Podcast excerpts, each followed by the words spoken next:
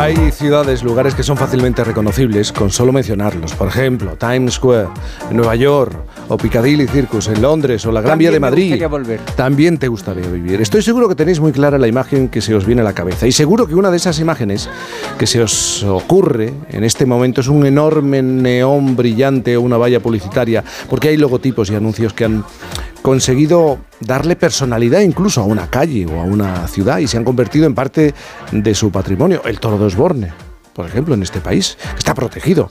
Pues hay un lugar en Cuenca, Olmeda de la Cuesta se llama, que se publicita al mundo acercando un trocito, por ejemplo, de esa Gran Vía de Madrid, eh, que está que lo hace con la intención de atraer visitantes. Un pueblo que tiene más anuncios que habitantes, para que os hagáis una idea. Allí podemos ver algunos de los carteles de publicidad más míticos de este país por las fachadas de las casas y los edificios del pueblo.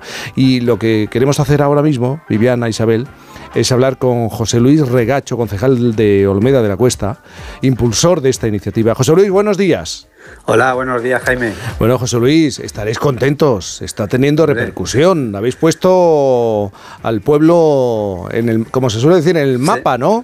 Bueno, escucha, ya hace años tuvimos otras iniciativas que también tuvieron mucha repercusión. Sí, Eh, hicimos una venta de solares a bajo precio, Ah. que hubo repercusión, vamos, eh, ¿Qué tan mundial. lejos queda de Madrid? Está una hora y media. Depende, tarda más gente en bien. ir a trabajar La que... promoción esa ya pasó. Sí, bueno, escucha, todavía queda alguno por allí. Algunos se Estáis pueden- invitados, ¿eh? Me Igual un día me ahí en el. Bueno, pero vamos a hablar de esta iniciativa. Vamos a ver, porque eh, Vale. ¿es verdad que hay ya más anuncios que habitantes? Vamos, más del triple, porque Más tenemos del- casi se- 70 anuncios, por lo menos, ya colocados. Y hay 21 habitantes empadronados, viviendo pues 10, 15 por ahí más o menos. en ¿Y invierno. qué tipo de anuncios habéis conseguido recuperar? Pues mira, todos los más míticos, icónicos que, que estás, eh, como estabas comentando. Tenemos, yo, yo me gusta mucho la, también la fauna y yo comparo como los cinco grandes de África, los cinco animales grandes de África. Tenemos en, en publicidad, pues tenemos el, el anuncio de neón de la, el de la Gran Vía de Suez. Sí. Qué bonito. Tenemos también el de, el de plaza, o sea, el de la plaza Puerta del Sol, El perdón, de, el tío Pepe, de Tío Pepe. Y luego en Chapa Sí. tenemos el Toro de Osborne, que quizás sea el único de España que tenga las letras, porque sabes que no se pueden poner las letras en publicidad en carreteras, pero bueno, nosotros como es un museo lo tenemos. Sí. Y tenemos también el de Tío Pepe en Chapa y el de Michelin, el muñeco Michelin en Chapa.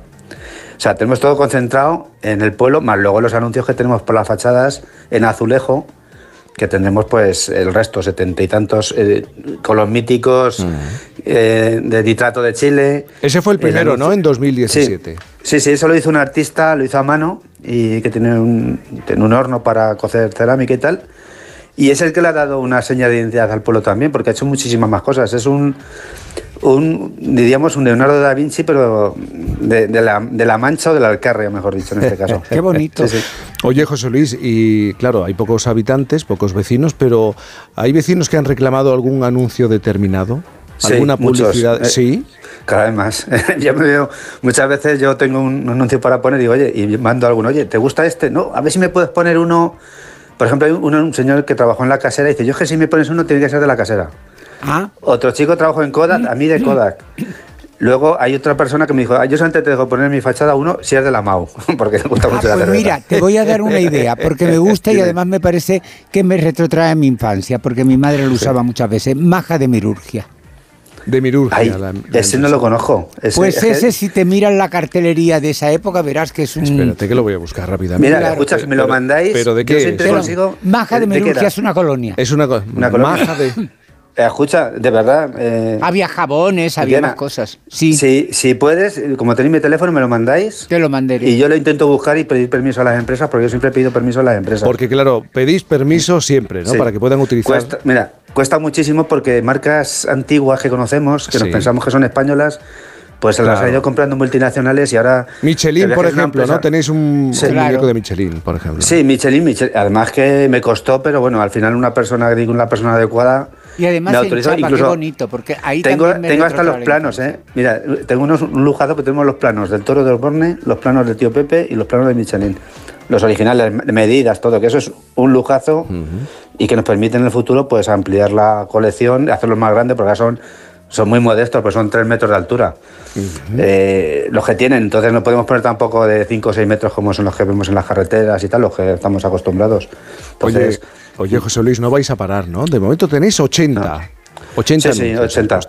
A partir de ahora, si hay alguna empresa que quiera poner su anuncio, pues que se ponga en contacto con nosotros. Porque desconocemos- no, de verdad. Si nosotros no, cobramos nada, si es gratuito todo. O sea, no- yo he puesto los anuncios, los hemos pagado nosotros porque Diputación Provincial de Cuenca nos financia el proyecto. ¿Y habéis empezado a notar movimiento de gente? Sí. Sí. Mucho. Mira, ¿no? mi pueblo, mi pueblo en los años 2011 así era el pueblo más envejecido de España. Ajá. Y eh, tuvimos la iniciativa esa de los solares, entonces empezó la gente a visitar el pueblo y luego, si me permites, Sí. quiero decir que tenemos además una colección de árboles singulares que no creo que haya ningún sitio en España que lo, que lo tenga. Tenemos un retoño del árbol de Guernica que vino la presidenta de la Junta General de Vizcaya a plantarlo eh, expresamente desde, desde Bilbao, desde Vizcaya. Tenemos un olivo de Jerusalén, del huerto del Monte de los Olivos, tenemos un drago que es un esqueje del drago de Ico de los Vinos de Tenerife. Y luego tenemos un montón de árboles que nos han cedido todos los presidentes de las comunidades autónomas. Los últimos han sido eh, Revilla, fue cuando era presidente, nos recibió unos árboles. eh, Isabel Ayuso también nos mandó un tejo de rascafría. Entonces tenemos paseos y luego tenemos paseos escultóricos Bueno. que, vamos, que es una maravilla. O sea, es que el pueblo en sí es un museo, ¿no? Pues hay que visitar Olmeda de la Cuesta y deslumbrarse con los neones y con los Mm. Y anuncios además es un sitio publicitarios. tranquilo, veintitantos Sí. vecinos, tiene Mira, un solar. sí, nos viene muy bien, que yo, Yo estoy veo. muy estresado, Viviana, yo, me- Sí. nos viene muy Estáis- bien. os digo de verdad que os digo que estáis invitados a venir y me gustaría que vinierais. Pues José Luis eh, Vale. Regacho, muchísimas gracias eh, por contarnos, hablarnos de esta iniciativa. Un abrazo Muchas muy grande. a vosotros. Igualmente. Es- es- Viviana está mirando, ¿no? Estás mirando la Está cartelería. encontrándolo todo. Lo está encontrando todo. Sí, sí.